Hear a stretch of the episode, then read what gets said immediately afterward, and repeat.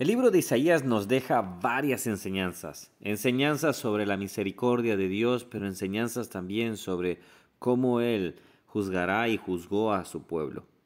De la misma manera nos muestra el versículo, el capítulo 66, nos muestra este último pantallazo. Hola, ¿cómo estás? Que Dios te bendiga. Mi nombre es Ronnie Mejía y estamos así viendo la Biblia capítulo por capítulo. Hoy vamos a ver el capítulo 66 y estamos terminando este hermoso libro. Isaías en el capítulo 66 empieza ordenando eh, correctamente la idea para con Dios. Dice versículo 1, Jehová dijo así, el cielo es mi trono y la tierra estrado de mis pies. Algo que muchas veces confundimos o quizás dejamos de largo eh, es que estamos tratando con el Dios creador de los cielos y la tierra, el Dios que permanece en su trono, y que nosotros no podemos ni quitarlo, ni moverlo, ni en absolutamente hacer nada. Él es el Dios, Él es el Todopoderoso. Ahora, cuando Dios hace esta observación, la hace para que se recuerden que Él sigue siendo Dios.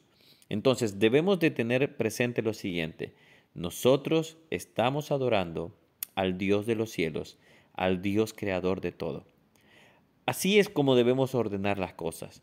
No es nuestro Ah, vamos a decirlo así, aquel que hace nuestros mandados, aquel que hace nuestros deseos, no es un mago de la lámpara y que nos va a decir qué quieres que haga por ti. Él es el Dios de los cielos y la tierra. Su trono son los cielos y la tierra estrado de sus pies. Teniendo esa imagen presente, Isaías siempre nos ha presentado el mensaje sobre la esperanza de una vida eterna, de una vida del perdón, de la redención de, de esa vida que estuvo Israel oprimida tanto por los asirios, por los babilónicos, y de esta manera, siempre dándoles esperanza, les hacía ver su juicio, les hacía ver lo que ellos habían hecho mal, pero les daba esa esperanza. Y el capítulo 66 no cambia en absoluto. Versículo 22 dice, porque como los cielos nuevos y la nueva eh, tierra que yo hago permanecerán delante de mí, dice Jehová, así permanecerá su descendencia y su nombre. Esa es la recompensa para todo creyente, para todo aquel que permanece fiel en el Señor. Pero también habrá una consecuencia para todo aquel que se aleja. Versículo 24, y, y saldrán y verán los cadáveres de los hombres que se rebelaron contra mí, porque su gusano nunca morirá, ni su fuego se apagará, y serán abominables a todo hombre.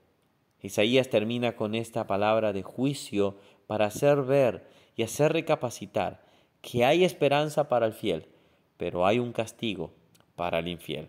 La pregunta entonces que debemos hacernos es ¿en qué bando estoy yo? ¿De qué lado me encuentro yo? Si tú puedes responder que estás en la adoración hacia el Señor, te has arrepentido de tus pecados, sigues a Cristo Jesús, entonces sigue fielmente a Él, adórale y vive para Él. Pero si aún aún así dices, estoy alejado, no estoy cerca, este es el tiempo de acercarse. Este es el tiempo de decir, Señor, yo quiero vivir para ti.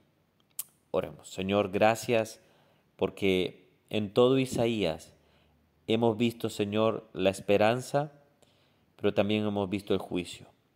Hemos visto cómo se dan palabras, Señor, en las cuales se pueden tener ternura, como también pueden haber palabras de juicio y también de corrección.